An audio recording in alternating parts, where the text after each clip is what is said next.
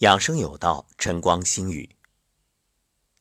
最近有许多朋友问我，有心悸、胸闷的感受，该怎么才能够养护心脏？我相信这不是偶发现象，一定有许多人都面临这个问题。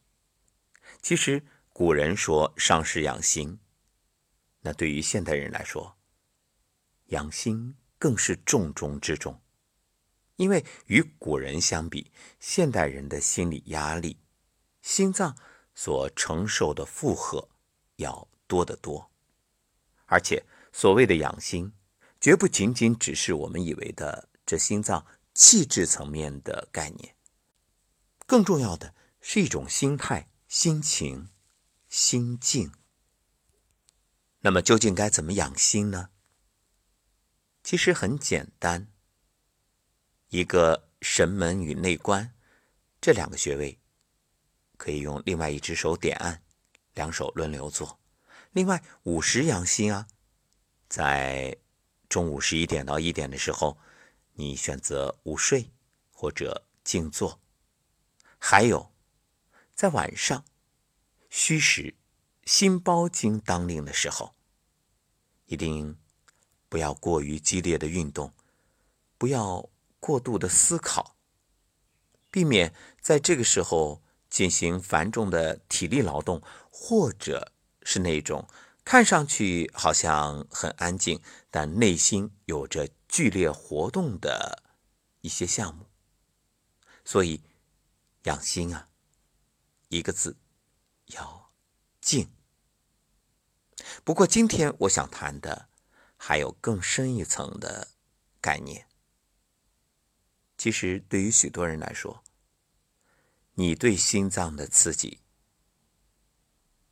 就是你的不良情绪，包括生闷气，还有愤怒等等。想想，当情绪有这种剧烈变化的时候，你的心会承受着多大的压力啊！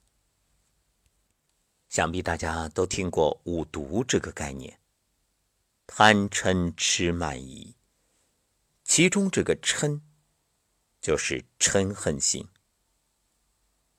正所谓一念嗔心起，百万障门开。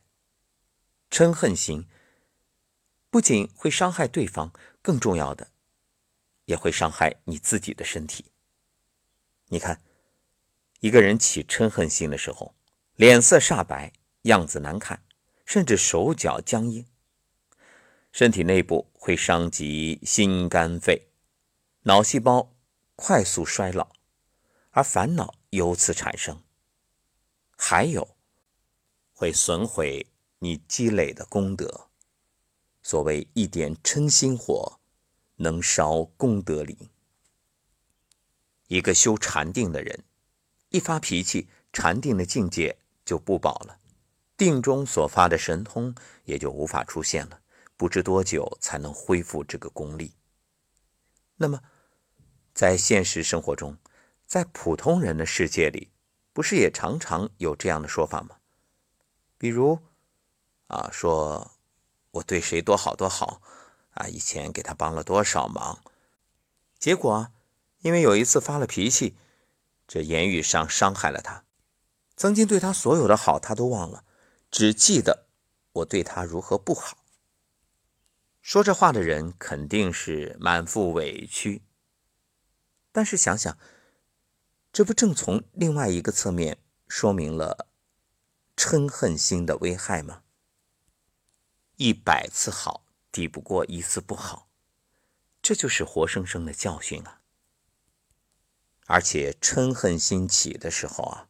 会造下罪业、恶业，因为这个时候往往会口不择言，什么伤人说什么，造下口业，然后呢，甚至控制不住的时候会出手伤人，一时冲动而伤害对方，甚至因此犯罪，造成恶劣的后果，事后追悔莫及，这样的例子。不胜枚举，所以今天重点想谈的就是养心，要养好慈悲之心，放下嗔恨之心。那究竟该怎么放下？如何化解呢？可能很多朋友会讲：“哎呀，这嗔恨起的时候，我压不住火啊，我控制不住自己。”实际上，所谓的嗔恨来自我执我见。我们往往会执着于自己的一些知见，总是认为自己是对的，别人是错的。所以与人交往的时候，遇到某件事儿，认为对方错了，伤害了我，就会生出嗔恨之心。这时候要自我觉知、自我觉照，看看这究竟是什么事儿。了解前因后果，想想这件事儿，我是否也曾存在？对啊，要换位思考，将心比心。当你觉照自心的时候，不仅嗔恨心会熄灭，而且还会生出忏悔之心。有句话叫“心大了，事儿就小”，所以嗔恨心也说明心胸太狭窄。往往啊，引发矛盾的都是一些鸡毛蒜皮的小事。其实这世间事都是过眼云烟，哪有什么真实存在呀？正如《金刚经》所云：“凡所有相，皆是虚妄；一切有为法，如梦幻泡影，如露亦如电，应作如是观。”所以，当你心生不满、嗔恨，甚至怒火中烧的时候，跳出来，跳出来看这件事儿，以旁观者的角度去观察、思考、判断，你会发现，原来自己是不识庐山真面目，只缘身在此山中，当局者迷呀。正所谓指假为真。那你就掉进去，陷入其中而不自知。其实不过都是借假修真。归根结底，嗔恨心是源于缺少慈悲心。正所谓众生一体，佛家讲无缘大慈，同体大悲，什么意思啊？所谓的无缘大慈，就是利益众生是不讲条件的，虽与众生无缘，但是也发大慈心而救度。那同体大悲呢？是指他人的痛苦看作自己的痛苦，生出把苦与乐平等绝对之悲心。众生皆为一体。那么从养生的角度来看。当我们的身体生出疾病的时候，倘若你有慈悲之心，你还会怪，还会怨，还会恨吗？所以这嗔恨心不只对别人，往往你会发现很多人对自己都有嗔恨。比如生病之后，马上会怨恨：“哎呀，我这条破腿怎么出这个问题？”我甚至恨不得去打自己，残害自己的身体。这就说明你有嗔恨心而少了慈悲心。为什么？你看慈悲心讲无缘曰慈，同体曰悲。这和你没有任何缘分的，也没有任何关系的人，你都能用慈悲之心对待，更何况本属于你自己的身体呢？其实一切都是种因得果。当你去恨这个疾病。当你去怪老天不公，就说明你在逃避责任。想想看，这因都是你自己种下的。对呀，你的观念、你的言语行为、生活习惯，种种，你因为熬夜而导致身体气血两亏，你因为酗酒而导致肝脏受损，这种种，你怪谁呀？所以。对自己的身体也要生出慈悲之心。任何时候啊，处理问题，无论是对人还是对己，有一个原则，就是不起情绪。你看，我们来衡量一个人修行的高低，其实重要的一个判断标准就是起不起情绪。如如不动，古井不波，喜怒不形于色，内心不起波澜，这就是有修为的表现。也许有人说，愤怒是一种能量啊。难道别人伤害了我，我还没有权利表达愤怒吗？那不是在纵容对方吗？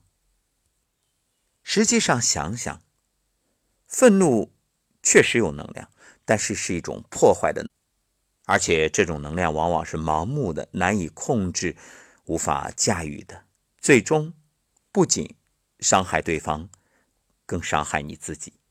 所谓“伤敌一千，自损八百”。就是这个道理。你往往在愤怒时做的决定，事后都会后悔。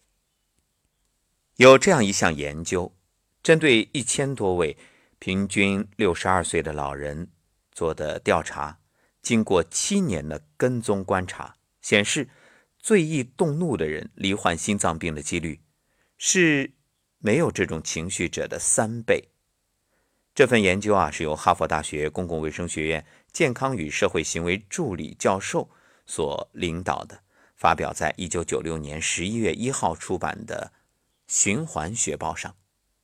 而《纽约时报》的个人健康专栏也曾报道，学习控制愤怒就是对心脏最好的药。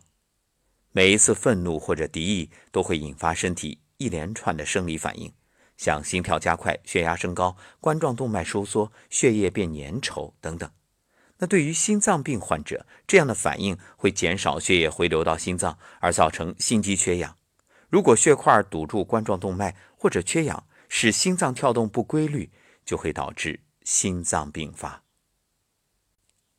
旧金山西安山医学中心的梅尔福德曼博士在一项研究中也发现。